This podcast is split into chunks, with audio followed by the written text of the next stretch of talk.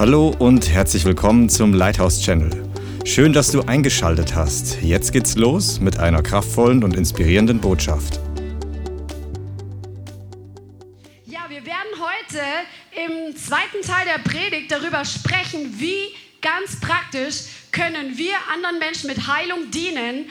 Aber zuerst möchte ich mit euch noch eine Bibelstelle anschauen, weil letztes Mal haben wir uns angeguckt, was dazu beiträgt, dass wir geheilt werden und wie wir daran arbeiten können, dass wir die Heilung empfangen, die uns von Jesus zusteht, weil er sagt, dass es unser Erbe ist. Amen. Und da, da hat der Herr mir letzte Woche, als wir unterwegs waren nach Österreich tatsächlich, äh, mich an eine Bibelstelle erinnert und die ist so eine kraftvolle Bibelstelle für Heilung. Und die möchte ich jetzt mit euch durchgehen. Und lasst uns Jesaja 58 zusammen aufschlagen. Jesaja 58, und zwar das ganze Kapitel, ist ein Kapitel der Anleitung, wie wir frei werden, um Heilung zu empfangen. Amen. Halleluja, Jesaja 58.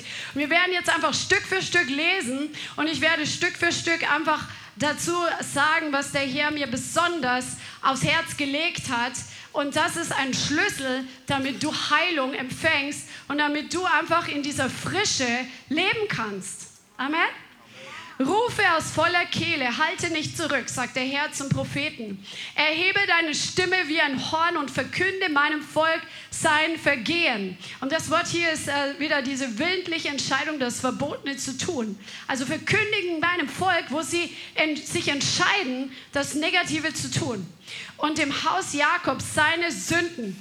Zwar befragen sie mich Tag für Tag und es gefällt ihnen, meine Wege zu kennen. Also sie suchen den Herrn und es gefällt ihnen, Gottes Wege oder Gottes Lifestyle zu kennen, also wie man mit Gott lebt, den Lebensstil Gottes zu kennen. Wie eine Nation, die Gerechtigkeit übt und das Recht ihres Gottes nicht verlassen hat, fordern sie von mir gerechte Entscheidungen, haben Gefallen daran, Gott zu nahen. Und dann kommt äh, eine andere Form von Rede. Aber hier beschreibt Gott die Situation seines Volkes, dass sie ganz ähm, der Einstellung sind, dass sie Gott gut gefallen, dass sie Gott auf die richtige Art und Weise suchen. Sie sind hungrig danach, seine Wege kennenzulernen und all diese Dinge. Und, aber Gott sieht es ganz andere, anders. Also die, das Volk Gottes war hier in einer Täuschung und wenn man in einer Täuschung ist, merkt man es ja nicht. Ne? Dann ist man ja getäuscht. Und das kann uns auch passieren, dass wir in einer Täuschung sind, dass wir gar nicht merken, was wirklich mit uns los ist. Deswegen ist es wichtig, dass wir beten dafür, dass der Herr uns die Augen des Herzens öffnet. Amen. Und dann wird hier äh, geschrieben, was das Volk sagt, Herr, warum fasten wir und du siehst es nicht? Wir demütigen uns und du merkst es nicht. Also ist die Frage, das Volk Gottes hat sich investiert, um Gottes Angesicht zu suchen, um Durchbrüche zu bekommen und, und sagen, hey, warum hat es kein Ergebnis, was wir tun, wenn wir da uns hingeben und uns demütigen? Und Gott antwortet, siehe, am Tag eures Fastens geht ihr euren Geschäft nach oder euren Eigenwillen nach. Am Tag eures Fastens geht ihr euren Vergnügungen und euren Lüsten nach. Also wenn man fastet, dann das ist ja eine Position, wo man sich demütigt vor dem Herrn und wo man sein Angesicht suchen möchte, ähm, zum Beispiel für Antworten, wo man Zeit mit ihm absondert und verbringt und wo man sich auch absondert einfach von Weltlichkeit, von Fleischlichkeit. Und genau das hat die, das Volk Gottes hier nicht getan. Und das ist auch da, damit wir uns prüfen, ob wir das auch tun, wenn wir den Herrn suchen, wenn wir ins Gebet gehen, wenn wir fasten, wenn wir dem Herrn dienen ob wir nicht gleichzeitig unseren eigenen Willen durchsetzen wollen und unseren eigenen Vergnügen nachstreben. Weil es passt halt nicht zusammen. Und der Herr sagt, ihr, ihr drängt alle eure Arbeiter. Also ihr fastet und drängt alle eure Arbeiter. Siehe, zu Streit und Zank fastet ihr, um uns um mit gottloser Faust zu schlagen. Also es heißt, sie fasten, die Leute hier haben gefastet und währenddessen sie gefastet haben, wo sie sich demütigen vor Gott eigentlich, ne, haben sie gleichzeitig debattiert und haben äh, mit böser Faust reingeschlagen. Sie haben zum Beispiel in heutiger Zeit, also in unserer Gesellschaft im normalen gesitteteren Leben, es gibt natürlich auch Leute, die körperlich gewalttätig werden, aber es gibt auch Leute, die einfach mit Worten schlagen, die böse Dinge einfach an anderen ins Gesicht knallen oder jemand einfach ungerecht behandeln und es jemand richtig spüren lassen. Ja? Also auf der einen Seite demütigen und auf der anderen Seite die anderen ungerecht behandeln, das passt halt für Gott nicht zusammen. Das sind zwei verschiedene Paar Schuhe. Ja? Gott suchen bedeutet zu gucken, dass man sich heiligt, dass wir einfach ein heiliges Leben führen, dass wir reinigen, uns, uns reinigen, uns, uns absondern von den Dingen, die uns einfach, uns einfach von Gott fernhalten. Amen. Und dann sagt er, äh, zur Zeit fastet ihr nicht so, dass ihr eure Stimme in der Höhe zu Gehör brächtet. Ist ein Fasten, an dem ich, ist das ein Fasten, an dem ich gefallen habe? Etwa so, ein Tag, an dem der Mensch sich demütigt, seinen Kopf zu beugen wie eine Binse und sich ins Sacktuch und Asche zu betten, also so Trauerkleider anzulegen und das zu zeigen, dass man fastet. Nennst du das ein Fasten und einen dem Herrn wohlgefälligen Tag? Ist das nicht vielmehr ein Fasten, an dem ich gefallen habe? Also der Herr will nicht, dass wir äußere Werke tun, um ihm zu dienen und uns dabei selbst täuschen, und mit dem Herzen gar nicht drin sind.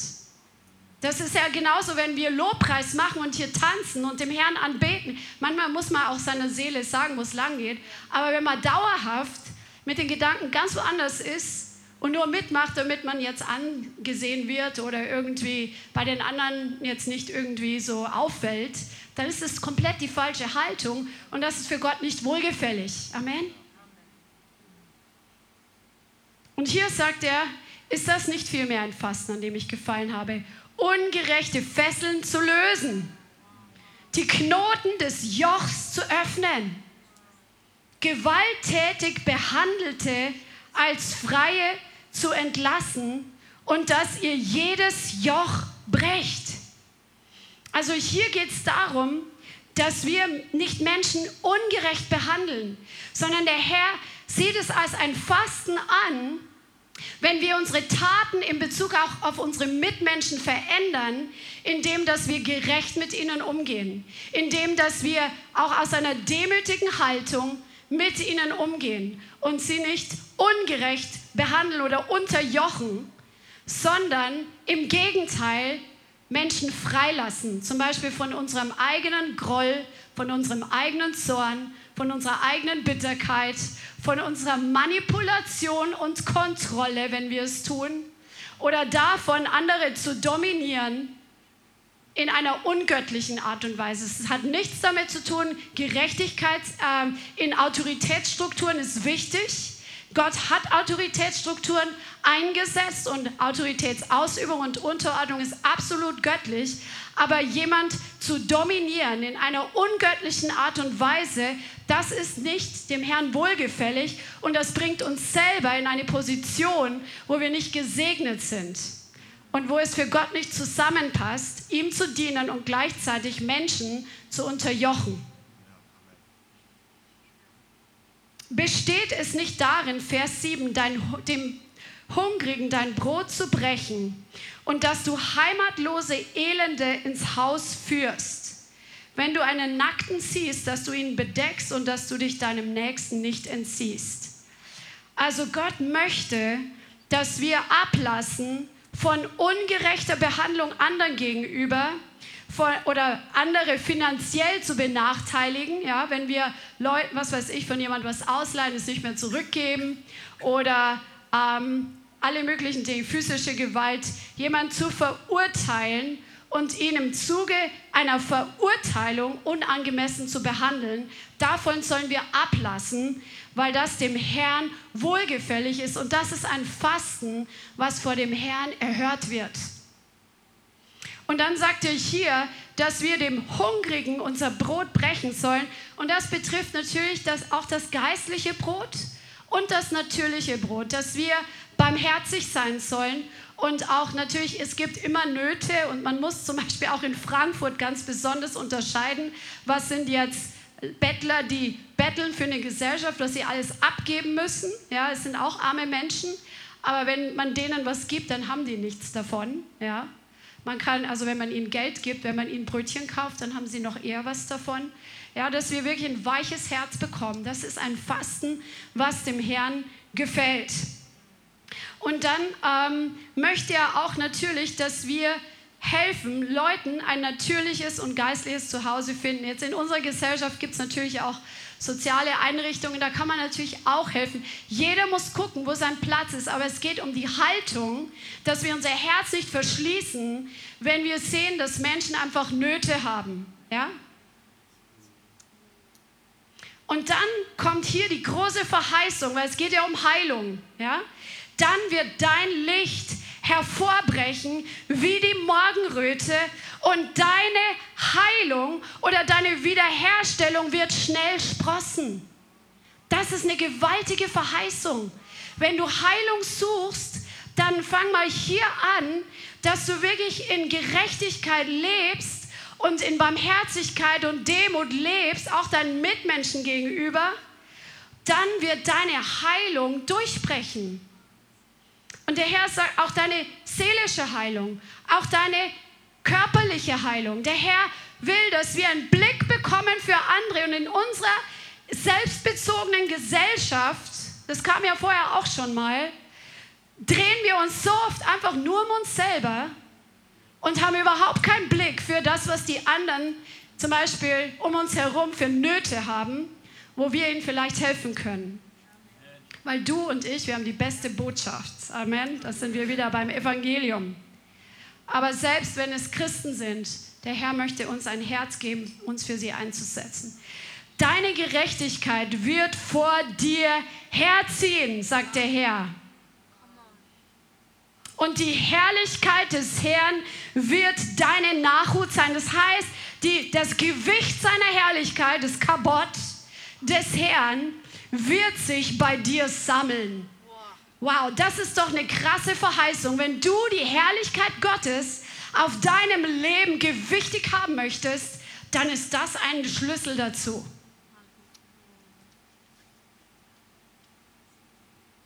Dann wirst du rufen und der Herr wird antworten. Du wirst um Hilfe schreien und er wird sagen, hier bin ich. Wenn du aus deiner Mitte fortschaffst, das Joch, also andere Menschen zu unterjochen, andere Menschen zu unterdrücken, das Finger ausstrecken und Böses reden. Was heißt das? Das bedeutet, üble Nachrede gehört nicht in einen heiligen Lebensstil. Klatsch und Tratsch sollte in unserem Leben überhaupt keinen Raum haben. Verleumdung und Verurteilung zum Beispiel auch über andere Männer und Frauen Gottes, über andere Dienste, die einfach anders sind. Verurteilung gehört nicht in unser Leben hinein. Wir sollen Dinge beurteilen anhand des Wortes Gottes und anhand der Gabe von Geisterunterscheidung. Aber das hat nichts damit zu tun, wenn wir beurteilen, dass wir verurteilen. Verurteilen heißt jemand verdammen oder verwerfen oder einfach aburteilen, verachten. Das sollte bei uns überhaupt nicht vorkommen, weil das, sagt Gott, das ist nicht, da, da ist kein Segen drauf, das gefällt ihm nicht und es kommt sowieso auf unser eigenes Haupt zurück, wenn wir das tun. Also dieses Finger ausstrecken, schau mal den an. Der, oh, die Frau, die kommt mit dem Minirock in die Gemeinde. Ja, vielleicht hat sie gerade sich erst bekehrt oder vielleicht kennt sie Jesus noch nicht. Wenn das jetzt ein Christ ist, die jahrelang mit dem Herrn lebt, dann sollte man vielleicht mal da über Heiligung sprechen, auch was das Äußere betrifft. Aber weißt du es denn? Ja, dass wir wirklich dieses Finger ausstrecken, aus unserem Leben entfernen. Und wenn du dem Hungrigen dein Brot darreichst und die gebeugte Seele sättigst oder das gebeugte Leben sättigst, dann wird dein Licht aufgehen in der Finsternis und dein Dunkel wird sein wie der Mittag. Und beständig wird der Herr dich leiten und er wird deine Seele oder dein Herz sättigen an Orten der Dürre und deine Knochen stärken. oder für den Kampf ausrüsten, heißt das Wort sogar hier. Du wirst sein wie ein bewässerter Garten und wie ein Wasserquell, dessen Wasser nicht versiegt. Das sind so krasse Verheißungen. Du wirst immer frisch sein, sagt der Herr. Auch wenn gerade draußen in der Welt oder auch im Leib Christi im Großen und Ganzen wirklich so eine Dürre ist, du wirst frisch sein, wenn du so einen Lebensstil dir aneignest. Und du wirst gesättigt sein. Du wirst ein gesättigtes, geisterfülltes Leben haben, wo der Herr auch deinen Nöten begegnet, wo er auf deinen Ruf antwortet und wo seine Gegenwart alle Zeit mit dir ist. Ist das nicht gewaltig? Du wirst wie ein Wasserquell sein, dessen Wasser nicht versiegt. Und die von dir kommen, werden die uralten Trümmerstätten aufbauen.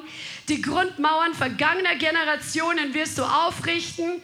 Und du wirst genannt werden Vermaurer von Breschen, wie der Hersteller von Straßen zum Wohnen.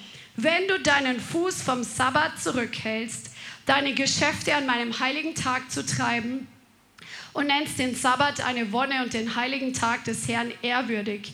Und wenn du ihn ehrst, sodass du nicht deine Gänge machst, deinem Geschäft nachgehst und eitle Worte redest, dann wirst du deine Lust am Herrn haben.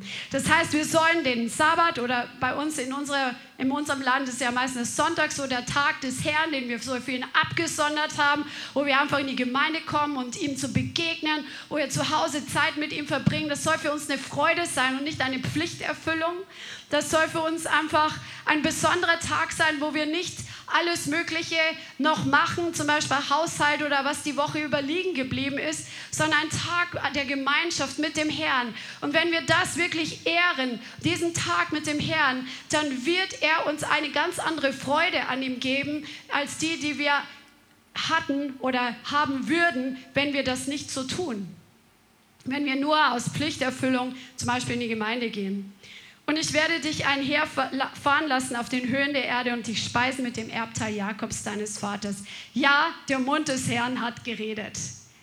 Das ist ein kleines oder mittelgroßes Nugget für dich, wenn du Heilung brauchst für deine Seele, wenn du Heilung brauchst für deinen Körper. Das war jetzt im Schnelldurchgang, aber wenn dich das irgendwie ein bisschen angesprochen hat, dann grab dich da tiefer rein und fang mal an, dein Leben damit zu vergleichen und zu gucken, weil so arbeitet man mit dem Wort. Das Wort Gottes ist ein Spiegel, wo wir uns anschauen und unser Leben damit vergleichen und sagen, Herr, gibt es irgendwo in meinem Leben einen Bereich, wo ich andere Menschen ungerecht behandle, wo ich andere Menschen, ähm, wo ich meinen Finger ausstrecke und verurteile und aburteile oder böse rede, klatsch und tratsch. Zeig es mir, Herr dass du da wirklich dann auch umkehrst und Buße tust, wenn du da in deinem Leben was findest. Drehe ich mich nur um mich selber und um meine eigenen Probleme? Oder habe ich auch ein demütiges Herz? Geh da mit dem Heiligen Geist nochmal drüber. Amen. Und jetzt kommen wir zu dem praktischen Teil. Halt die Kranken, aber wie? Wir hatten ja schon gesprochen, dass Heilung unser Auftrag ist. Wir haben darüber gesprochen, dass du von Jesus höchstpersönlich autorisiert worden bist, die Kranken zu heilen, den Auftrag bekommen hast, die Kranken zu heilen und ausgerüstet worden bist, die Kranken zu heilen, nämlich durch die Kraft der Auferstehung, die in dir lebt, durch die neue Geburt. Und jetzt werden wir das einteilen, dieses Heilt die Kranken, aber wie? In verschiedene Sparten, weil wenn wir in Evangelisation, Heilung, in Heilung dienen, dann hat das ein bisschen eine andere Gewichtung, als wenn man anderen Christen oder zum Beispiel Angehörigen oder Verwandten mit Heilung dient. Und deswegen werden wir hier das ein bisschen unterscheiden. Wenn wir nicht Christen dienen, da können wir jetzt gleich mal anschauen in Markus 16, Vers 20, was hier steht. Markus 16, Vers 20. Wer gläubig geworden und getauft worden ist, wird gerettet werden. Wer ungläubig ist, wird verdammt werden. Nee, das ist Vers äh, 17, Vers 20. Jede aber zogen aus und predigten überall, während der Herr mitwirkte und das Wort durch die darauffolgenden Zeichen bestätigte.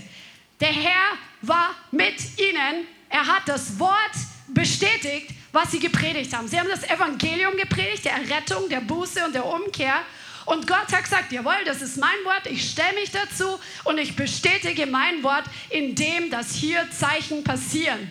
Was ist nochmal ein Zeichen? Ein Zeichen wie ein Straßenzeichen ist etwas, worauf man aufmerksam gemacht wird, worauf man den Blick wirft.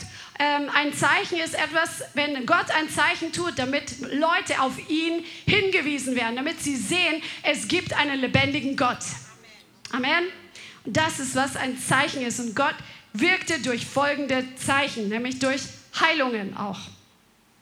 Also, jetzt musst du wissen, wenn du auf der Straße bist und evangelisierst, manchmal ist es so, dass du erst das Evangelium weitergibst oder ein Zeugnis erzählst, zum Beispiel von deiner eigenen Heilung, wo du erlebt hast, dass Kranke geheilt wurden. Und, ähm, und dann ist eine offene Tür da, dass wir Menschen dienen können mit Heilung und sie fragen, hey, ich habe das erlebt, mein Trommelfell ist geheilt worden und ich sehe, du gehst gerade mit der Krücke rum, darf ich für dich beten, dass du geheilt wirst, ja? Das kann passieren. Manchmal ist es aber so, dass das der Einstieg ist, dass wir für Leute beten. Zum Beispiel habe ich es mal erlebt, das ist schon jetzt ein paar Jahre her. Ähm, da war ich irgendwie unterwegs äh, mit Oktober to go und wir sind so einer Gruppe muslimischer Männer begegnet, die irgendwie unterwegs waren.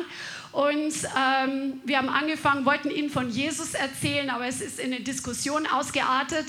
Und dann habe ich einfach das Gespräch unterbrochen und habe nicht mehr weiter in die Richtung geredet, habe ich einfach gefragt, hat jemand von euch Schmerzen? Und der eine hatte tatsächlich Schmerzen irgendwie am Fußgelenk oder sowas. Und wir haben für ihn gebetet und erst auf der Stelle hat er weniger oder keine Schmerzen mehr gehabt. Und die waren richtig überrascht. Das war ein Türöffner, weil das haben sie mit aller vorher nicht erlebt dass sie geheilt werden. Es war ein Türöffner für das Evangelium. Also wir brauchen den Heiligen Geist und auch die Erfahrung kommt ja mit der Zeit, je mehr wir es tun, dass wir uns führen lassen, wie wir den Menschen begegnen und wie wir ihnen dienen.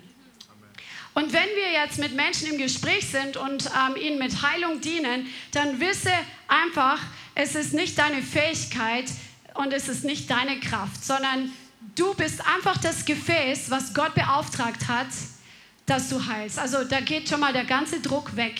Jetzt müssen wir nur noch demütig sein, dass wir nicht denken, ich muss jetzt irgendwas beweisen. Ich tue einfach den Teil, den Jesus gesagt hat, dass ich tun soll.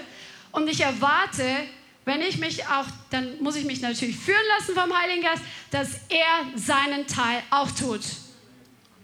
Und ein weiterer Punkt, zum Beispiel äh, ist, dass der Herr manchmal auch wartet, dass wir beständig sind. Todd White, wer ihn kennt, dieser Evangelist, der richtig cool auf der Straße, auch in zweier Gesprächen evangelisiert, der hatte so das Ziel, Menschen wirklich zu heilen und zu sehen, dass wirklich was passiert. Am Anfang ist gar nichts passiert der hat für Leute gebetet und es ist, hat sich überhaupt nichts getan. Und dann hat er sich vorgenommen, jeden Tag, ich glaube für mindestens eine Person oder für mehrere Leute zu beten für Heilung. Und nach vielen, vielen Tagen, ich weiß nicht mehr, wie viele Tage es gedauert hat, ich glaube es waren länger als drei Monate, nach drei Monaten ist es durchgebrochen, dass plötzlich Leute geheilt wurden. Bist du so beständig oder geben wir zu schnell auf? Lass uns wirklich so hartnäckig werden, weil der Herr hat es gesagt. Es steht im Wort drin. Wir haben es schwarz auf weiß von ihm bekommen. Halleluja. Also du, du bist es nicht, der heilt und es ist nicht deine Kraft. Du bist beauftragt und du tust deinen Teil. Manche Menschen wollen gar nicht geheilt werden. Das ist auch gut zu wissen. Ich habe mal eine äh, Gruppe getroffen, die waren taub, glaube ich, taubstumm ich glaube, es waren zwei oder drei Leute und ich habe sie angesprochen und sie haben das verstanden, was ich gesagt habe durch die ähm, Lippenbewegung und habe gefragt, ob ich für sie beten darf und sie wollten das nicht, die wollten nicht geheilt werden. Manche Leute wollen nicht geheilt werden, weil sie einen Vorteil haben von ihrer Krankheit, zum Beispiel irgendwie irgendeine Rente oder sonst was. Also deswegen ist immer wichtig, weil Jesus hat ja die Leute auch gefragt, was willst du, dass ich dir tue? Dass wir sie fragen, möchtest du dass wir für dich beten, dass deine Schmerzen weggehen oder dass dein Fuß geheilt wird. Das ist echt wichtig. Oder wie Jonas das heute gesagt hat, können wir ein Experiment machen. Das kann man auch so sagen, dass man es ein bisschen äh, einfach in andere Worte verpackt.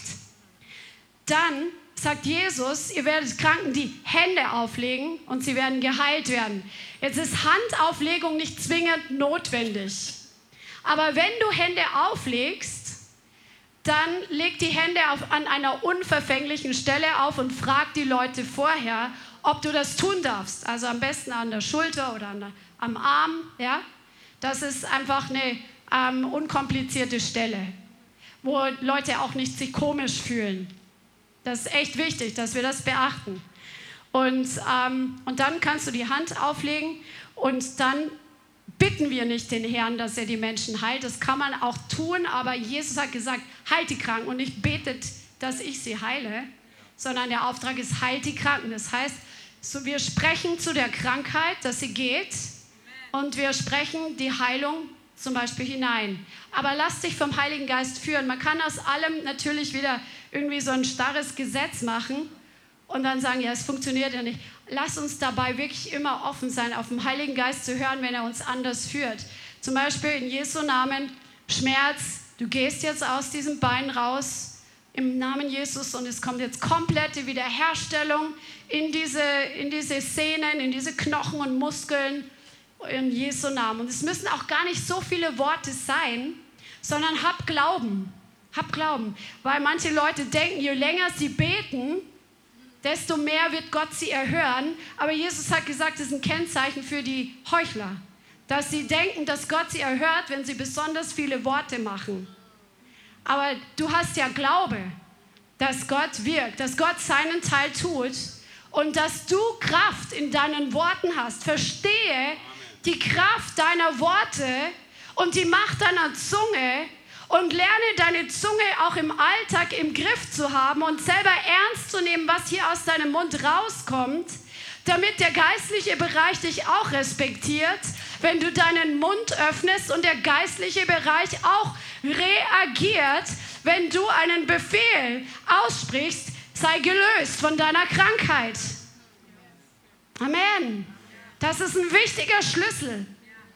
Aber um das Thema geht es heute gar nicht. Aber die Kraft der Zunge zu verstehen, ist halt die halbe Miete, um den, um den geistlichen Bereich zu verstehen. Halleluja.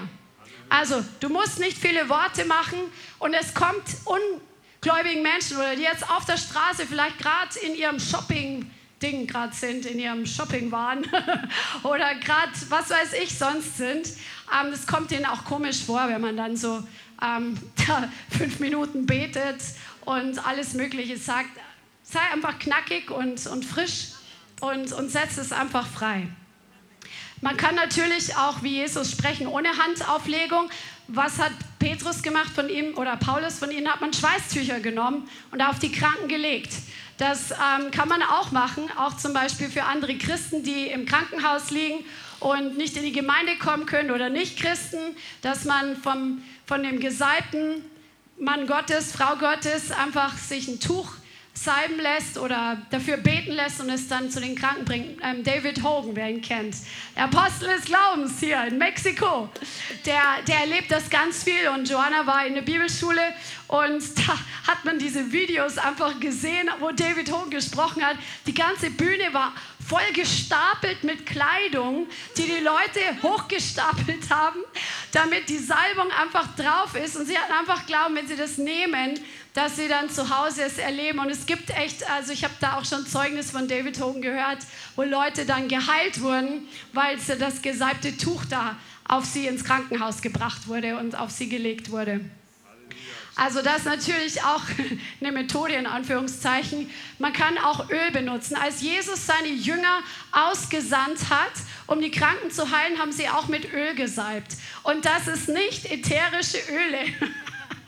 Ich war auf einer Fortbildung Aromatherapie und ähm, das war so lustig. In der Einführung hat die Aromatherapeutin gesagt, ja sogar in der Bibel sind die ätherischen Öle drin. Die Apostel haben mit ätherischen Ölen, durch die Kraft der ätherischen Öle die Leute geheilt. Nein, es ist nicht die Kraft der ätherischen Öle, sondern einfach, weil es ein Bild ist für die Salbung, für den Heiligen Geist, ähm, was man wo, wo der Herr einfach Öl in seinem Wort eingesetzt hat als Mittel. Dann bei Schmerzen, wenn jetzt jemand Schmerzen hat oder Übelkeit hat, dann kann man die Leute wirklich fragen, wie stark sind denn die Schmerzen? Es gibt ja diese Schmerzskala von 0 bis 10. 0 ist gar kein Schmerz und 10 ist der allerstärkste Schmerz, den du dir vorstellen kannst. Man, damit man das prüfen kann, damit die Person selber für sich prüfen kann auch, was nach dem Gebet passiert ist. Dass man vorher fragt zum Beispiel, wie stark sind jetzt die Schmerzen beim Auftreten? Ähm, die Person sagt, ja, so eine 5 ungefähr. Und dann, wenn du dann gebetet hast, dann lass die Leute wirklich, wenn es möglich ist, bei allen Krankheiten geht es nicht, wenn es Schilddrüse ist, kann man nicht testen, es muss dann der Arzt mit dem Blut feststellen. Aber wenn es jetzt Schmerzen betrifft, dann lass die Leute ausprobieren, was sie vorher nicht gemacht haben und ähm, testen, ob der Schmerz jetzt weniger ist. Und wenn der Schmerz nicht weniger geworden ist, dann kann man manchmal, in manchen Situationen bietet sich nicht an, aber fragen, darf ich nochmal beten? Und das haben wir auch schon, wer hat das schon mal erlebt, dass man zwei oder dreimal gebetet hat und dass dann erst was besser geworden ist. Amen. Genau, ganz viele haben sich gerade gemeldet. Genau, innerlich mit dem Heiligen Geist connecten ist wichtig, ob er etwas zeigen möchte. Zum Beispiel ähm, Unvergebenheit ist jetzt mit Ungläubigen vielleicht nicht unbedingt üblich, aber kann auch mal, behalte es einfach im Hinterkopf. Ähm, ich habe das erlebt, das erzähle ich euch mal. Ich habe es erlebt, dass ein ähm, Mensch, der wirklich krebskrank war, schwer krebskrank, er ist in der Nacht zuvor fast gestorben. Und ähm, ich habe ihn am nächsten Tag besucht und habe mit ihm gesprochen und ähm, verschiedene Dinge geklärt, einfach was seine Medikamente betrifft und so.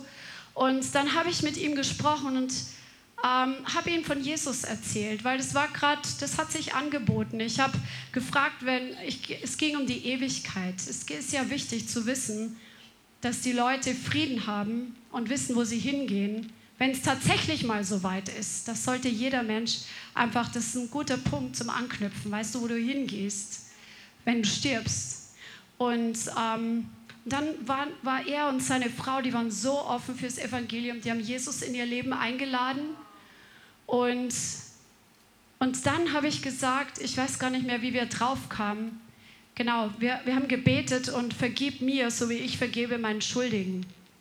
Und dann hat er gestockt und dann hat er mir eine Geschichte erzählt, dass er wirklich äh, in seiner Kindheit in einem ganz schlimmen Kinderheim war, wo er regelmäßig von einem Geistlichen sexuell missbraucht wurde, bestialisch, hat er gesagt. Und dann hat er gesagt, okay, ich lasse los, ich vergebe, ich vergebe. Und er hat, dann hat er richtig geweint. Er hat gesagt, jetzt habe ich dem vergeben, der mich so und so lang bestialisch missbraucht hat. Und wisst ihr was? In der Nacht wäre er fast gestorben. Der hat noch, ich glaube, länger als ein Jahr gelebt. Der ist noch rumgereist obwohl er eigentlich schon fast auf dem Totenbett war. Gott hat ihm noch mal Zeit geschenkt. Ist das nicht gewaltig? Also habt das mit Vergebung auf dem Schirm. Das ist so ein wichtiger Schlüssel. Und wir haben alle gestaunt, so, der lebt noch, der, der ist jetzt dahin gereist. Krass. Also das war so richtig für alle so mächtig zum Staunen. Wir sollen Autorität nehmen und wirklich diese Kraft, die du in dir hast, fließen lassen. Wenn du Hände auflegst, dann kannst du das manchmal auch einfach bewusst spüren, dass die Kraft aus dir rausfließt und jetzt in den anderen einfach übergeht. Und was halt wichtig ist, wir haben ja gelernt, wenn wir für uns Heilung empfangen, brauchen wir Glauben. Amen weil wir durch Glauben die Verheißungen in Anspruch nehmen. Jetzt ist aber jemand auf der Straße, der den Herrn gar nicht kennt, der kann ja keinen biblischen Glauben haben. Ähm, der kann ja vielleicht ein bisschen Hoffnung haben oder auf eine spirituelle Art und Weise jetzt glauben, vielleicht weil er gesehen hat, dass gerade vorher auch jemand ähm, geheilt wurde, aber nicht automatisch hat jeder, den du evangelisierst, einen Glauben dafür, dass wenn du jetzt für ihn betest, dass er geheilt wird und den braucht er auch nicht haben. Den Glauben hast du als Evangelist in dem Moment. Amen. Du investierst deinen Glauben, dass der Herr mit dir ist und dass der Herr sein Wort bestätigen wird, wenn du den Kranken die Hände auflegst. da muss der andere, der soll staunen nachher. Der soll ein Zeichen von Gott bekommen. Und was halt wichtig ist auch noch, ist keine Heilungsversprechen machen.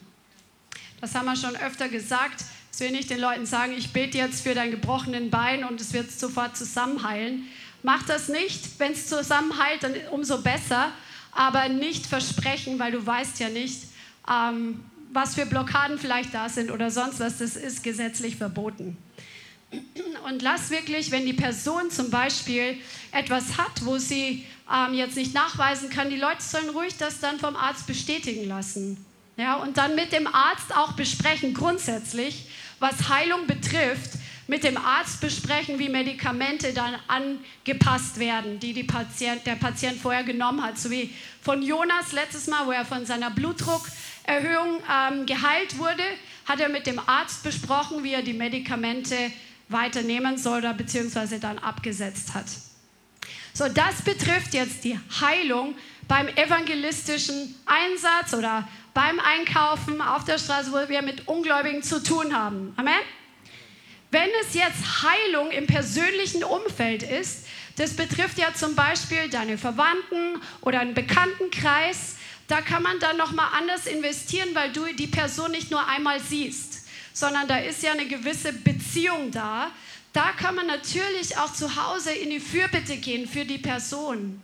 Da kannst du wirklich zum Herrn gehen und in Sprachen beten und auf Deutsch beten für die Person, dass sie geheilt wird, ob sie jetzt Jesus kennt oder nicht kennt. Und dann wirklich auch zu Hause zum Beispiel, man kann auch für andere Menschen fasten dass sie geheilt werden oder dass sie befreit werden. Das kann man tun. Du, du, du investierst in den geistlichen Bereich für eine Person hinein. Ähm, dann kannst du zum Beispiel auch, wenn du für eine Person einstehst, die geheilt werden soll, im, den Herrn auch Fragen stellen. Zum Beispiel, Herr, gibt es irgendwelche Blockaden? Möchtest du mir irgendeinen Schlüssel geben für die Person? Aber kommt nicht mit komischen Dingen. Als meine Schwester krebskrank war, die Tamara sind Christen mit allen möglichen komischen Sachen gekommen. Der eine hat einen Granatapfel ihr geschenkt und gesagt, wenn du den jetzt auspresst und trinkst, dann wirst du geheilt. Werdet nicht komisch, bitte. Sondern wirklich, wenn ihr was vom Heiligen Geist, prüft es. Und, und kommt nicht mit. Und das sind alle möglichen Leute sind gekommen. Jeder hatte eine bessere Idee. Und es war nur Kitsch. Also wirklich, das war seelisches Zeug, die haben es gut gemeint, aber es war nicht vom Heiligen Geist. Weil sonst, ja, hätte es ja auch funktioniert. Sie hat auch nicht alles gemacht, was da mitgebracht wurde.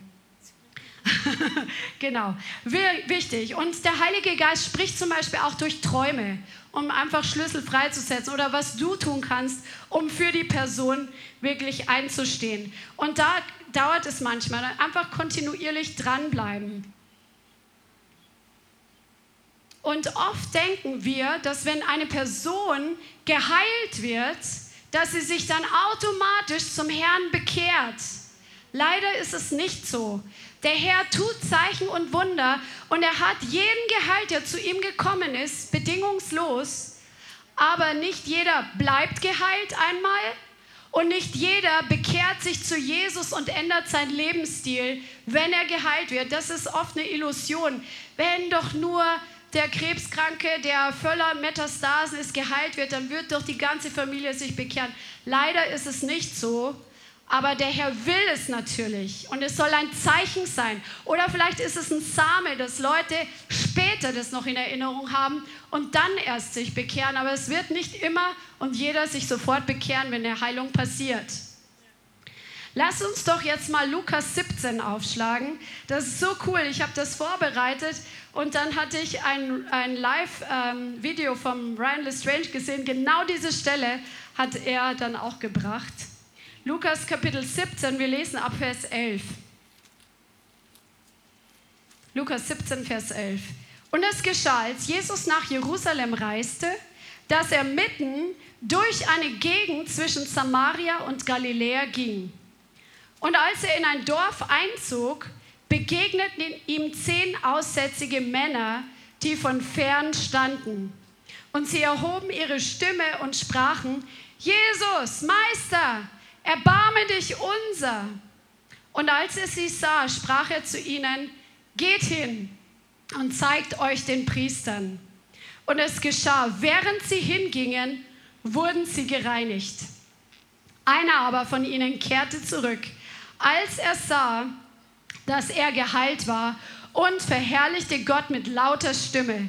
Und er fiel aufs Angesicht zu seinen Füßen und dankte ihm. Und das war ein Samariter, Samaritaner. Jesus aber antwortete und sprach, sind nicht die zehn gereinigt worden? Wo sind die neun? Haben sich sonst keine gefunden, die zurückkehrten, um Gott Ehre zu geben, außer diesem Fremdling? Und er sprach zu ihm, steh auf und geh hin, dein Glaube hat dich gerettet. Einmal hier, das ist so eine krasse Geschichte, aber definiere dich niemals an der Reaktion, die andere Menschen zeigen. Einer von zehn, die geheilt wurden, ist zu Jesus zurückgekommen. Jesus hat sich nicht in Frage gestellt. Definier dich nicht an der Reaktion anderer. Geh im Glauben, sei ein Pionier. Wie wir heute gehört haben, ein Pionier geht voran, egal ob er beklatscht wird oder bekämpft wird. Come on. Merkt euch das. Und das ist so wichtig. Und hier steht, dass Jesus gerade unterwegs war in Samaria und Galiläa. Das waren Orte, die voll vom Geschäftsleben waren, die voll vom Alltagsleben waren. So aus der Sicht der Juden war das voll weltlich. Die aus Jerusalem waren, die aus Judäa waren, weil da war das religiöse Zentrum und das waren die, die Verachteten. Die Galiläa waren ja ganz viele Fischer und so Landleute und Samaria, das war sowieso völlig verachtet, weil dort ähm, eben ja, die, die nicht so gereinigt und so geheiligt waren und die war, waren einfach verachtet. Und Jesus sagt genau der, der verachtet war, ist zurückgekehrt. Leute, das ist echt so krass, dass man kann es jemand nicht ansehen. Wir dürfen wirklich keinen verurteilen, aber die, die am demütigsten sind, die kommen zurück und die bedanken sich, die ehren Gott, die geben ihm die Ehre. Es ist, geht ja nicht, überhaupt nicht um uns, es geht ja um Jesus. Und nicht alle Menschen, denen du dienst, werden auf Dauer einfach bleiben. Nicht alle Menschen, denen wir mit Heilung dienen oder Evangelisation dienen, werden bleiben aber es wird, werden welche kommen. Und das sind die, in die wir investieren sollen. Das sind die, die unser Einflussbereich sind, in die wir einfach mehr austeilen sollen. Wisse einfach, in wen du investierst, in wen du mehr investierst, wo es sich lohnt. Wir sollen natürlich allen Menschen dienen, aber wir müssen wissen, wo wir unsere Ressourcen hineinstecken. Die Armen habt ihr alle Zeit sagt Jesus an einer Stelle, wo er mit Öl gesalbt wird und sein, der Judas sich aufregt, dass das Geld nicht für die Armen gegeben wird. Und es wird immer Nöte geben in unserem Umfeld, aber du musst wissen, in wen du investierst, in wen du deine Ressourcen hineinsteckst, wo eine dauerhafte Frucht hervorkommt, wo der Herr dich gerufen hat, zu welchen Menschen der Herr dich auch gerufen hat. Verwende nicht zu viel Zeit für diejenigen, die nur für die Reinigung und Heiligung, Heilung kommen, sondern verbringe Zeit mit denen, die für die Wiederherstellung bleiben. Weil Jesus sagt zu dem, der Danke gesagt hat und Gott gepriesen hat, dein Glaube hat dich vollkommen wiederhergestellt. Er sagt zu ihm, Sozo, dein Glaube hat Sozo bewirkt. Er hat deine Seele wiederhergestellt, deinen Körper wiederhergestellt, alles wiederhergestellt. Die anderen sind nur gereinigt worden. Da war der, das Lepra war gestoppt bei denen. Aber der andere ist komplett wiederhergestellt worden. Und Jesus nennt es Glaube, dass er sich bedankt hat. Und das ist echt so wichtig. Ich möchte euch eine Geschichte erzählen, ein Zeugnis, was wir erlebt haben auch. Das war relativ am Anfang, als wir das Leithaus gegründet haben. Da haben wir irgendwie erfahren von einer jungen Vietnamesin, die Mitte 20 war und sie hatte zwei kleine Zwillinge, die waren nicht mal ein Jahr alt, glaube ich. Und diese junge Lady lag im Krankenhaus auf der Intensivstation und sie hatte eine Fettleber, obwohl sie richtig schlank war. Ähm, das war irgendwie eine Störung einfach da vorhanden gewesen. Es war nicht normal. Und durch diese Fettleber hat sie eine Bauchspeicheldrüsenentzündung bekommen, was lebensgefährlich ist. Und durch diese Bauchspeicheldrüsenentzündung hat sich der ganze Bauchraum innen entzündet. Und der Darm hat massive Schäden davon getragen. Also sie hatte Löcher im Darm, die hatte ähm, im Bauch, also sie hatte ein im Bauch verschiedene Stellen, wo der Stuhlgang rausgelaufen ist. Also sie war wirklich schwer krank, sie war wirklich dabei zu sterben. Sie lag damals auf der Intensiv und wir haben davon erfahren und sind dann auch zu ihr hingegangen und haben ihr einfach gedient, haben für sie gebetet, sie war offen dafür und wir konnten einfach ihr das Evangelium erzählen und in dem Moment, wo sie wirklich auch aufnahmefähig war, sie hat sich dann tatsächlich für Jesus entschieden, sie hat Jesus in ihr Leben aufgenommen, dann war das ihre Ewigkeit schon mal gesichert. Das ist immer wichtig. Wenn jemand wirklich so mit so einer tödlichen Krankheit ähm, unterwegs ist, dann warte nicht zu lange, bis du das Evangelium predigst. Vielleicht ist nicht beim ersten Mal der richtige Zeitpunkt, aber ähm, guck einfach, weil lieber kommen die Leute im Himmel an, wenn sie doch sterben, als dass man sich so in die Heilung reinsteigert, dass das jetzt passiert und sie gehen dann verloren, weil sie dann nicht geheilt werden. Und sie hat Jesus in ihr Leben aufgenommen und wir sind immer wieder hin ins Krankenhaus und haben sie besucht und haben ihr aus der Bibel vorgelesen, haben mit ihr gebetet und es ist wirklich Stück für Stück besser geworden und sie ist dann nach Hause gekommen und konnte zu ihren Kindern nach Hause. Das war richtig, richtig cool. Dann haben wir sie zu Hause weiter besucht, weil Jesus sagt, wir sollen ja Jünger machen. Wir sollen nicht nur Leute bekehren, sozusagen, wenn man es jetzt mal so fromm ausdrückt, ähm, sondern wir sollen Leute zu Jüngern machen. Und wir haben in ihr Leben investiert, wir haben mit ihr Bibel gelesen, wir haben mit ihr gebetet. Ihre Mutter hat sich dann bekehrt, die zu Hause war, die sich um die Zwillinge gekümmert hat. Und ähm, sie war nicht vollständig geheilt, also sie musste immer noch versorgt werden, hatte auch sehr starke Schmerzen. Und irgendwann kam auch der Punkt, dass sie äh, auch mal, glaube ich, in die Gemeinde gekommen ist, ein, zwei Mal. Aber auf Dauer hat sie keinen Hunger gezeigt nach mehr von Jesus. Und irgendwann kommt der Punkt, wo Leute, die wir zu Jesus führen, wenn dieser Hunger sich nicht einstellt, selber wachsen zu wollen, selber Fragen zu stellen nach Jesus, selber, wie kann ich denn beten? Oder ich habe das in der Bibel gelesen, wie kann man das verstehen? Wenn das von, nach einer bestimmten Zeit überhaupt nicht kommt, dann ist es Zeit, sich Stück für Stück zurückzuziehen oder auch mit den Leuten zu reden und das wirklich zu thematisieren, weil jedes Baby, was im Natürlichen geboren ist, das wird Hunger haben, das wird schreien, wenn es nicht krank ist und es wird Milch trinken. Und bei einer geistlichen Neugeburt ist es genau so, wenn kein Hunger von selber kommt, dann stimmt was nicht. Meinen es die Leute nicht ernst oder es ist von dem vierfachen Ackerboden vielleicht jemand, wo das wieder erstickt wird durch die natürlichen Umstände oder sonst was. Also habt es wirklich auf den Schirm, wie lange investierst du in ein Leben. Es ist gut zu geben und ähm, einfach den Leuten nachzugehen, aber irgendwann mal muss dann auch von selber so der Motor auch zum Laufen kommen sozusagen. Ne? Und ähm, wir, ich habe jetzt gar keinen Kontakt eigentlich mehr, ähm, weil das hat sich dann so auseinanderentwickelt eigentlich. Ich weiß gar nicht, wie sie, aber sie ist noch am Leben. Das weiß ich von Facebook. genau. Also das ist jetzt wichtig für Heilung im persönlichen Umfeld. Dranbleiben, wirklich auch ähm, den Leuten auf nochmal eine intensivere Art und Weise können wir dienen, wenn es dran ist. Dann Heilung für Christen, da haben wir ja schon drüber gesprochen. Für Christen ist es wirklich wichtig, wenn du von neuem geboren bist, da haben wir drüber gesprochen, dass wir selber die Verantwortung haben, in unsere eigene Heilung hinein zu investieren, durch die verschiedenen Dinge, die wir letztes Mal erwähnt haben, durch das Wort, durch Abendmahl, dass wir im Glauben wachsen, dass wir durch das Wort, was Heilung spricht, in unser Leben hinein wachsen, dass wir natürliche Dinge auch tun, dass wir schauen, dass unsere Seele wiederhergestellt wird und all das.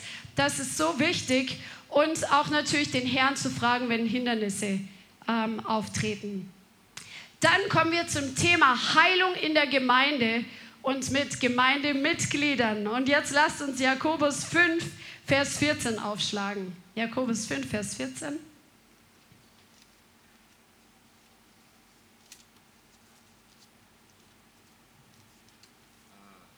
Hier steht, äh, Jakobus 5,14, ist jemand krank unter euch?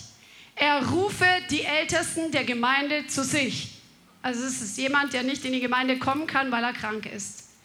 Und sie mögen über ihn beten und ihn mit Öl salben im Namen des Herrn. Und das Gebet des Glaubens wird den Kranken retten, sozo, also vollkommen wiederherstellen an Körper, Seele und Geist. Und der Herr wird ihn aufrichten und wenn er Sünden begangen hat, wird ihm vergeben werden. Bekennt nun einander die Sünden und betet füreinander, damit ihr geheilt werdet. Also einmal hier steht, wenn jemand krank ist in der Gemeinde, dann soll er die Ältesten zu sich rufen. Nicht warten, bis die Ältesten auf ihn zu kommen, weil du willst ja was, sondern die Ältesten bitten, zu ihnen zu kommen. Und die können dann beten und das Gebet des Glaubens wird den Kranken retten. Und hier steht der Zusammenhang mit Sünde, dass wir wirklich auch gucken, dass Sünde aus unserem Leben rauskommt und dass wir einander wirklich die Sünden bekennen, wenn das mit der Erkrankung zu tun hat. Genau, das ist wichtig, damit wir geheilt werden. Letztes Mal haben wir angeschaut, dass Sünde eine Ursache sein kann für Krankheit. Und deswegen ist es wichtig, dass wir ein bußfertiges Leben leben.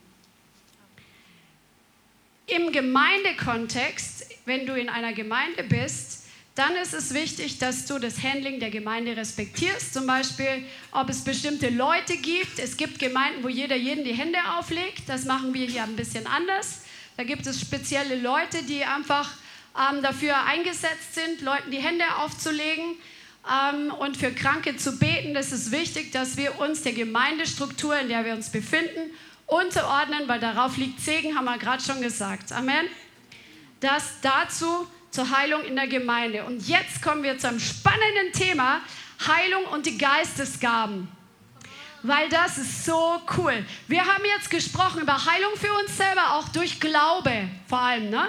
Dass wir den Glauben einfach aufbauen in unserem Leben durch das Hören des Wortes Gottes dass unser Glaube groß wird, dass einfach diese Heilung sich manifestiert, weil Heilung ist das Brot der Kinder oder Befreiung gehört uns so selbstverständlich vom Herrn wie das Brot, was du am Morgen zum Frühstück isst. Und dann gibt's, haben wir gesagt, Heilung durch Befreiung von Dämonen oder innere Heilung. Kann auch, also die seelische Heilung kann körperliche Heilung bewirken. Und da gibt es auch super coole Dienste, die da echt eine Gabe vom Herrn haben, mit Leuten durch das Leben durchzugehen, so seelsorgerlich zu dienen, sodass die Seele geheilt wird von dem alten Ballast der Vergangenheit, von den seelischen Wunden der Vergangenheit, von den satanischen Bindungen der Vergangenheit, damit Heilung sich auch im Körper manifestiert. Aber dann gibt es auch die Geistesgaben, die in 1. Korinther 12 stehen. Und die lasst uns jetzt mal zusammen anschauen. Gott hat so viele verschiedene Dinge gegeben, damit Heilung passieren kann. Das ist so super. 1. Korinther 12, Vers 8. Denn dem einen wird durch den Geist das Wort der Weisheit gegeben, einem anderen aber das Wort der Erkenntnis nach demselben Geist, einem anderen aber Glauben in demselben Geist einem anderen aber Gnadengaben, also ist Mehrzahl der Heilungen, in dem einen Geist, einem anderen aber Wunderwirkungen, einem anderen aber Weissagung, einem anderen aber Unterscheidung der Geister, einem anderen verschiedene Arten von Sprachen, einem anderen aber Auslegung der Sprachen. Dies alles aber wirkt ein und derselbe Geist und teilt jedem besonders aus, wie er will. Das heißt, es sind jetzt übernatürliche Gaben, die durch den Heiligen Geist ausgeteilt werden, wie er möchte, zum Nutzen für die anderen. Und da gibt es die sogenannten Kraftgaben. Wir hatten darüber gesprochen am Freitag im Online-Meeting, die Sprachengaben, die Offenbarungsgaben und die Kraftgaben. Und die Kraftgaben, das sind die Gaben, die besonders mit Heilung zusammenfließen. Nämlich die, übernatürlich, die Gabe des übernatürlichen Glaubens. Das ist nicht der Glaube in dir, der wächst durch das Hören des Wortes, sondern wenn Glaube in einer Form da ist, den Gott einfach schenkt in einer Situation, wo du vorher vielleicht von deinem natürlichen Glauben erst hinwachsen müsstest, wo plötzlich Glaube da ist, zum Beispiel, dass wenn ich jetzt die Hände auflege, dass sofort eine Heilung passiert. Oder Gabe des Glaubens kann auch andere Umstände betreffen. Äh, mein Schwiegervater hatte, glaube ich, diese Gabe öfter, der dann evangelisiert hat im Krankenhaus gesagt hat, das Wetter, das wird sich jetzt dann ändern und es wird für euch ein Zeichen sein. Und so ist es passiert. Der hatte einfach den Glauben und dadurch die Kühnheit, das einfach auszusprechen. Und dieser Glaube, dieser übernatürliche Glaube, der wirkt auch oft zusammen mit Heilung, wo Gott Heilung schenkt, dass ein plötzlicher Glaube da ist, dass die Situation, die unlösbar aussieht, von Gott gelöst wird. Dann die Gaben der Heilungen, das können, das ist auch eine Kraftgabe und das ist deshalb in der Mehrzahl, weil Gott manchmal Menschen eine besondere Heilungsgabe für besondere Erkrankungen gibt. Zum Beispiel gab es in der Azusa Street Revival eine Frau, die eine Gabe hatte, Zähne zu heilen. Amen. Melanie, wär's doch, oder? Aber das kann man nicht mit der Krankenkasse dann abrechnen. genau. Oder ähm, es gab auch den zum Beispiel ähm, Smith Wigglesworth. Der hatte so stark diese Gabe des Glaubens und der hatte auch Wunderwirkungen. Aber bei ihm sind auch Krebskranke, die wirklich todkrank waren, die kaum noch stehen konnten, sind geheilt worden. Ja, der hatte da auch eine besondere Gabe der Heilungen. Oder auch ähm, Hermann Zeiss, bei dem sind so krasse Heilungen passiert. Ähm, ja, oder Ryan Lestrange zum Beispiel. Ryan Lestrange hat gesagt, bei Tau Leuten, die mit Taubheit zu tun haben, da hat er eine ganz hohe, in Anführungszeichen, Erfolgsquote, wenn er für die betet. Gott hat ihm da einfach schon einen Durchbruch gegeben und eine gewisse Gabe der Heilung für taube Ohren. Oder ähm, David Hogan hat das auch mal gesagt, dass er bei bestimmten Erkrankungen, ich glaube Dengue-Fieber und noch andere Erkrankungen, dass die da eine sehr hohe Erfolgsrate haben, wenn sie in Heilung dienen, dass da wirklich die Mehrzahl der Leute einfach geheilt wird. Das ist so cool. Also, und das ist ein Geschenk, was Gott einfach ausgießt, wenn wir uns danach ausstrecken und er das für uns vorbereitet hat. Also lass uns da wirklich Glauben haben und hungrig werden nach mehr davon. Oder manche Leute haben auch eine Gabe der Heilung für innere Heilung, für seelische Heilung die einfach diese Zusammenhänge zwischen Körper und Seele und dem geistlichen Bereich einfach verstehen und Gott sie da gebraucht. Und dann gibt es die Gabe der Wunderwirkungen. Das ist, wenn Gott einfach eine Wunderheilung bewirkt. Wir haben gesagt, Heilung ist meistens oder sehr häufig ein Prozess, wo wir im Glauben wachsen. Aber wenn Gott eine Wunderheilung tut, so wie Werner es am, am, Sonntag gesagt hat, wie die Frau im Rollstuhl einfach auf der Stelle geheilt wird und aufsteht. Und das ist oft bei Leuten, die evangelistisch unterwegs sind, also die eine evangelistische Salbung haben, die haben, sind oft ausgerüstet mit dieser Gabe von Wunderwirkungen, weil Gott einfach seine Wunder zeigen möchte, damit Menschen sich bekehren. Auch bei Reinhard Bonke sind so viele Wunderheilungen passiert. Und ähm, auch die Gaben der Heilungen oft in evangelistischen Diensten oder auch in äh, apostolischen Diensten, die Zeichen der Apostel, wo Gott einfach sein Wort bestätigt durch die Erweisung seiner Kraft, durch die Demonstration seines Königreiches. Und das möchte ich wieder sehen in unserer Nation. Aber der Herr sucht Leute, die sich in Bewegung setzen, die voll des Geistes sind, die sich vom Geist leiten lassen und überhaupt nicht überlegen, was andere über sie denken, die einfach kühn sind und kindlich sind. Werner hat am Sonntag dann im Gespräch zu uns gesagt, oder war es Montag früh beim Frühstück, er möchte einfach was tun, wo er völlig auf Gott angewiesen ist, weil wenn nichts passiert, ähm, dann, dann, dass man so quasi, dass man sich blamiert, aber wo man einfach weiß, Gott, du musst jetzt einfach kommen und du musst jetzt einfach etwas tun, weil er einfach einen Glauben hat, weil er demütig ist. Und der Herr braucht es, dass wir demütig sind, dass wir Glauben haben und dass wir uns nicht schämen für das Evangelium und für die Kraft Gottes. Halleluja. Und dann werden wir diese Dinge wieder sehen, auch in unserer Nation. Es ist ja schon passiert. Lies das Buch Lahme tanzen unter der Kanzel von Hermann Zeiss, wo so krasse Heilungen beschrieben werden, wo von einer Frau das Bein fast abgefault war und es auf der Stelle geheilt wurde, das ist in Deutschland schon passiert. Come on. Der Herr macht doch keinen Unterschied zwischen damals und heute.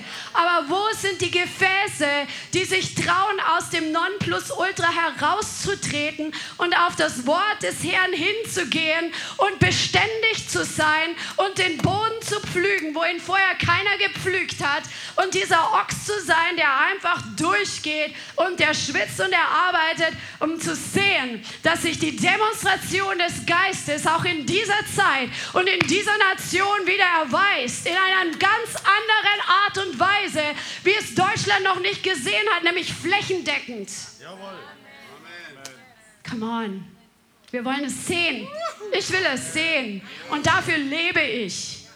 Dafür lebe ich, dass das passiert, was ich hier drin geschrieben sehe. Weil mein Gott ist derselbe, der damals war. Und er wird sich nicht ändern. Er kann dasselbe immer noch tun. Aber wer ist bereit, alles auf eine Karte zu setzen und nicht für sich selber zu leben? Nicht für, sein, für den Traummann und die Frau, Traumfrau in erster Linie zu leben. Nicht zu leben für die Karriere und für den Nachbarn und für das, was andere über mich denken. Nicht zu leben fürs eigene Vergnügen und für die eigenen Lüste und Vorstellungen und Meinungen. Nicht zu leben für ein bequemes, ähm, schönes Leben, sondern zu leben für das Königreich Gottes. Wer ist bereit zu gehen? Der Herr hat zu Jesaja gesagt: Wer wird für uns gehen? Wen soll ich senden? Lass uns das mal aufschlagen. Das ist mir heute durch den Kopf gegangen. Jesaja Kapitel 6. Jesaja Kapitel 6.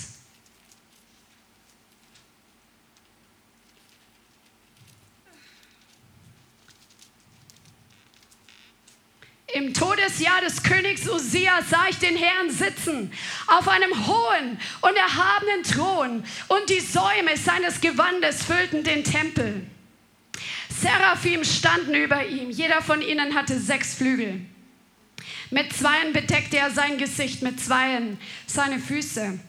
Und mit zweien flog er und einer rief dem anderen zu und sprach, heilig, heilig, Heilig ist der Herr, der Herr Scharen. Die ganze Erde ist erfüllt mit seiner Herrlichkeit. Da erbebten die Türpfosten in den Schwellen von der Stimme des Rufenden und das Haus wurde mit Rauch erfüllt. Da sprach ich, wehe mir, denn ich bin verloren. Denn ein Mann mit unreinen Lippen bin ich. Er sieht den reinen Herrn, der voller Heiligkeit ist, der voller Reinheit ist, der voller Herrlichkeit und Glanz ist, der einfach furchterregend ist. Wehe mir, ich bin verloren, denn ein Mann mit unreinen Lippen bin ich und mitten in einem Volk mit unreinen Lippen wohne ich. Denn meine Augen haben den König, den Herrn, der Herrscharen gesehen. Da flog einer der Seraphim zu mir und in seiner Hand war eine glühende Kohle, die er mit einer Zange vom Altar genommen hatte. Und er berührte damit meinen Mund und sprach, siehe, dies hat deine Lippen berührt. So ist deine Schuld gewichen und deine Sünde gesühnt. Er ist sofort überführt von der Heiligkeit Gottes. Und ich hörte die Stimme des Herrn, der sprach, wen soll ich senden und wer wird für uns gehen? Da sprach ich, hier bin ich, sende mich. Und er sprach, geh und sprich zu diesem Volk und so weiter. Er war nicht derjenige, der gesagt, ich will hier für alle Ewigkeit in der Herrlichkeit Gottes bleiben. Manche von uns, natürlich ist das unser Erbteil, in der Gegenwart Gottes zu sein. Wir wollen seine Herrlichkeit schmecken. Aber das ist nicht alleine unser Auftrag. Solange diese Welt noch steht, ist unser Auftrag, dass wir gehen in dem Namen des Herrn, der Herrscharen, dass wir uns unsere Lippen reinigen lassen von ihm. Und wer ist bereit, in dieser Zeit für ihn zu gehen? Wer ist bereit, sein Feuer zu empfangen und alles für ihn zu geben? Geben? Wer ist bereit, alles für ihn zu geben?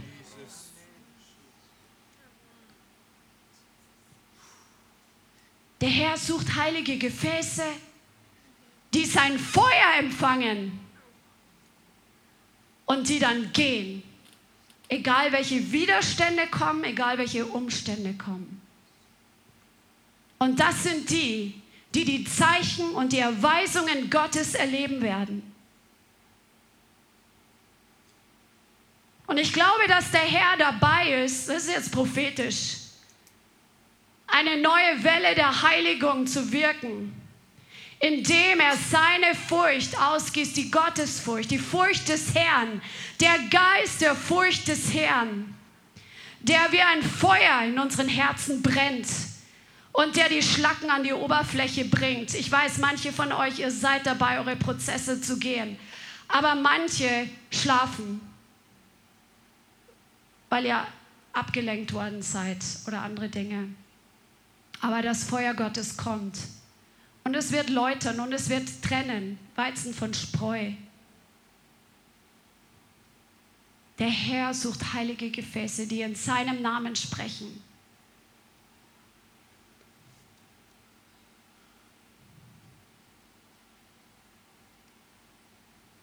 Bist du bereit zu, zu gehen für ihn? Heiliger Geist, ich bitte dich, dass du kommst mit der Furcht des Herrn. Dass wir aufwachen von dem Punkt, wo wir heute stehen. Dass wir brennend sind im Geist. Dass wir heiß sind und nicht lau. Dass wir den Kampf wahrnehmen, in dem wir stehen und dass wir uns nicht einfach zufrieden geben, dass wir uns nicht einfach geschlagen geben, dass wir nicht einfach auf Halbgas gehen, sondern dass wir dem Feind widerstehen und er wird vor uns fliehen. Ich preise dich, Vater, dass du uns ein Königreich gegeben hast, das nicht erschüttert werden kann. Und wenn diese ganze Welt den Bach runtergeht und in Sünde versinkt, und in Dunkelheit, so ist dein Licht immer noch stärker. Und es gibt immer noch Menschen, die dieses Licht brauchen und ergreifen wollen. Vater, ich bitte dich, dass du heute wirklich kommst mit deiner Kraft und dass du dein Feuer ausgehst der Läuterung und dass du uns zu dem Ort bringst, dass wir alles für dich geben, dass wir nicht länger unser schönes christliches Leben leben, wo wir manchmal ein bisschen spielen, sondern dass wir wirklich ganze Sache mit dir machen, Herr. Und du kennst jedes einzelne Herz. Und ich bitte dich, Jesus, dass du die Herzen wirklich läuterst und dass du Türen öffnest für die, die bereit sind, alles zu geben. Dass du ganz klare Weisung gibst und Ausdauer. Ich weiß, dass du alles geben wirst, was wir brauchen. Und wenn wir schwach werden, dann gibst du uns neue Kraft, wenn wir uns entscheiden, das Richtige zu tun. Und ich bitte dich, Herr, dass du jeden, der keine Kraft mehr hat oder gefühlt keine Kraft mehr hat, dass du ihn heute stärkst mit deiner Kraft, um voranzugehen und nicht aufzugeben und diesen guten Kampf des Glaubens zu kämpfen, damit wir deine Herrlichkeit in Deutschland sehen und auf dieser Welt. In Jesu Namen. Jesu Namen. Und ich danke dir, Herr, dass du deine Heilungen ausgießen wirst. Und ich bitte dich, Vater, dass du wirklich Gaben der Heilungen ausgießt, das Wort der Erkenntnis ausgießt, dass du Wunderwirkungen ausgießt, dass du die Gabe des Glaubens ausgießt in Jesu Namen. In Jesu Namen. Und ich danke dir, Vater, dass du es frei gibst zu deiner Ehre. In Jesus' Name. Amen. Vielen Dank fürs Zuhören. Wir hoffen, die Botschaft hat dich inspiriert und weitergebracht. Diese und noch mehr Botschaften findest du auch als Livestream auf unserem YouTube-Channel, zusammen mit Live-Worship und vielen bewegenden Zeugnissen. Wir würden uns freuen, wenn du auch mal in unserem Gottesdienst vorbeischaust. Alle Infos dazu findest du auf unserer Webseite, auf Facebook oder Instagram. Links dazu findest du in der Beschreibung. Schreib uns gerne dein Zeugnis oder dein Gebetsanliegen unter info at lighthouse.center. Tschüss und bis zum nächsten Mal.